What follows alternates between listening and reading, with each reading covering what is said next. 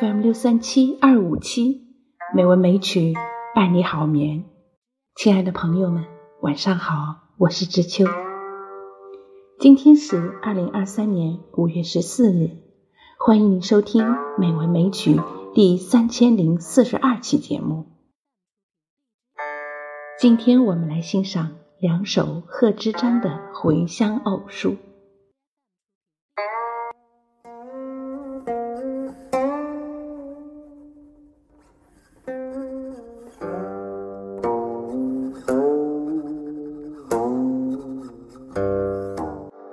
回乡偶书二首》唐·贺知章。少小离家老大回，乡音无改鬓毛衰。儿童相见不相识，笑问客从何处来。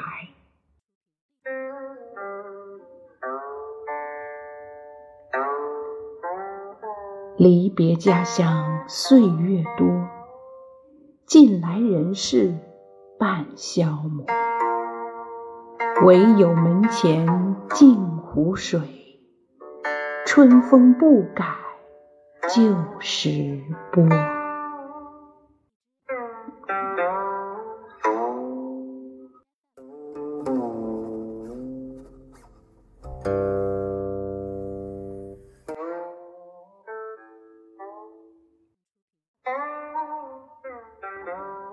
之争在天宝三载，即公元七百四十四年，辞去朝廷官职，告老还乡。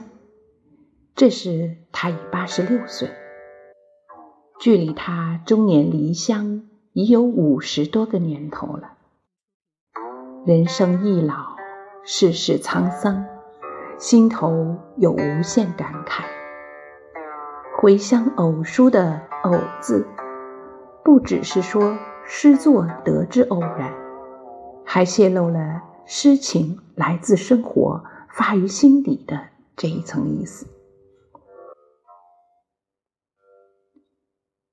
其中的第一首诗写初来乍到之时，书写久客伤老之情。在第一、二两句中。诗人置身于故乡熟悉而又陌生的环境之中，一路以礼行来，心情颇不平静。当年离家风华正茂，今日返归鬓毛疏落。首句用“少小离家与老大回”的句中字对，概括地写出了数十年久客他乡的事实。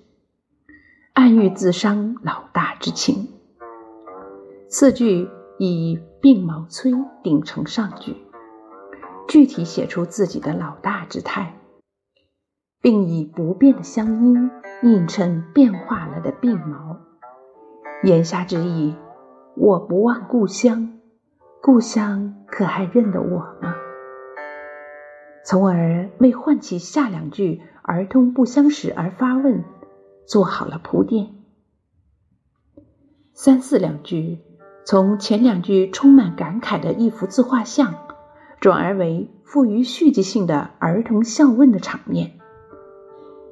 笑问客从何处来，在儿童这只是淡淡的疑问，言尽而意止；可在诗人却成了重重的一击，引出了他的。无穷感慨，自己的老迈衰颓与反主为宾的悲哀，尽都包含在这看似平淡的疑问中了。全诗就在这有问无答处悄然作结，而弦外之音却如空谷传响，哀婉备至，久久不绝。就全诗来看，一二句尚属平平，三四两句却似峰回路转，别有境界。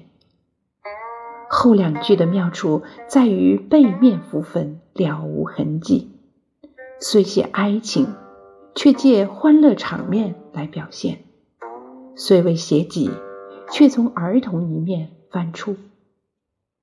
而所写儿童问话的场面，又极富于生活的情趣。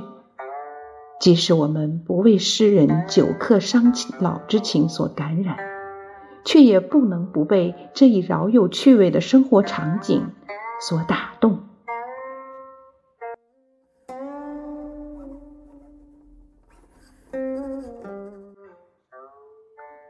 第二首诗可看作是第一首的续篇。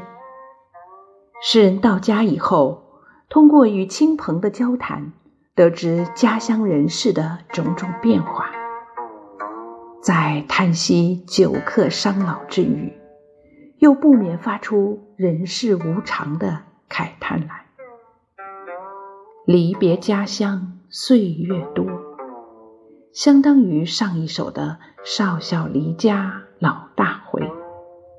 诗人之不厌其烦的。重复这一同一意思，无非是因为一切感慨莫不是由于数十年背井离乡而引起，所以下一句即顺势转出有关人事的议论：“近来人事半消磨。”看似抽象客观，实则包含了许多深深触动诗人感情的具体内容。访旧伴为鬼时发出的惊阵阵惊呼，因亲朋沉沦而引出的种种嗟叹，无不包含其中。唯其不胜枚举，也就只好笼而统之的一笔带过了。诗的三四两句笔墨荡开，诗人的目光从人事变化转到了。对自然景物的描写上，镜湖在今天的浙江绍兴会稽山的北麓，周围三百余里。贺知章的故居即在镜湖之旁。虽然阔别镜湖已有数十个年头，而在四维春色中，镜湖的水波却一如既往。诗人独立镜湖之旁，一种物是人非的感触自然涌上了他的心头。于是又写下了“唯有门前镜湖水，春风不改旧时波”。诗人以不改反衬半消磨，以唯有进一步发挥半消磨之意。强调，除湖波以外，昔日的人事几乎已经变化尽尽了。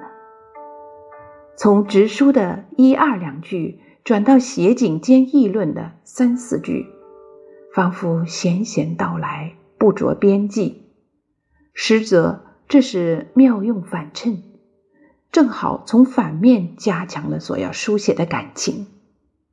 在湖泊不改的映衬下。人事日非的感慨，显得寓意深沉了。还需注意的是，诗中的“岁月多”“近来”“旧时”等表示时间的词语贯穿而下，使全诗笼罩在一种低回沉思、若不盛情的气氛之中。与第一首相比较。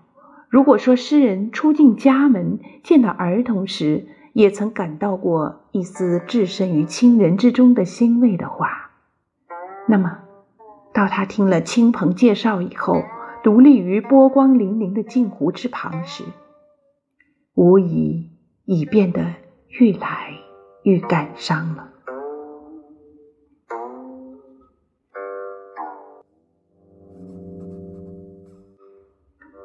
陆游说过：“文章本天成，妙手偶得之。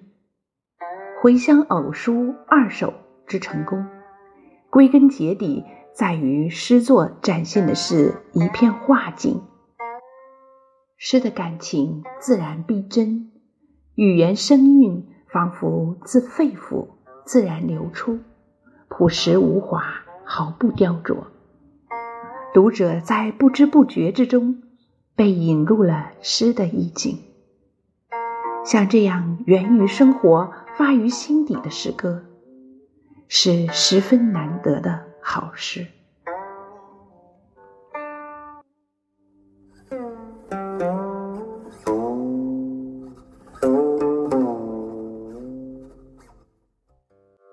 让我们再一次来欣赏这两首《回乡偶书》：少小离家老大回，乡音无改鬓毛衰。儿童相见不相识，笑问客从何处来。离别家乡岁月多。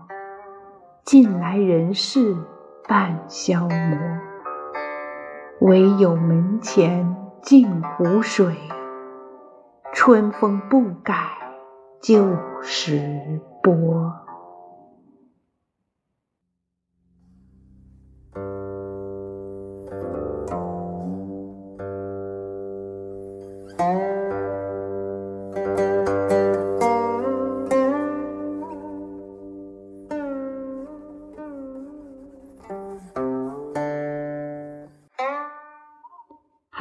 今晚的节目就是这样了，感谢朋友们的收听。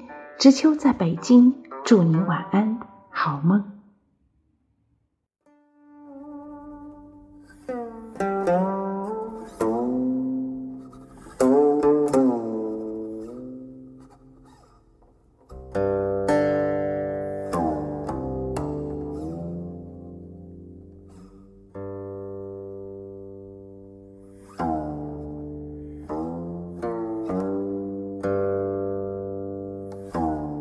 嗯。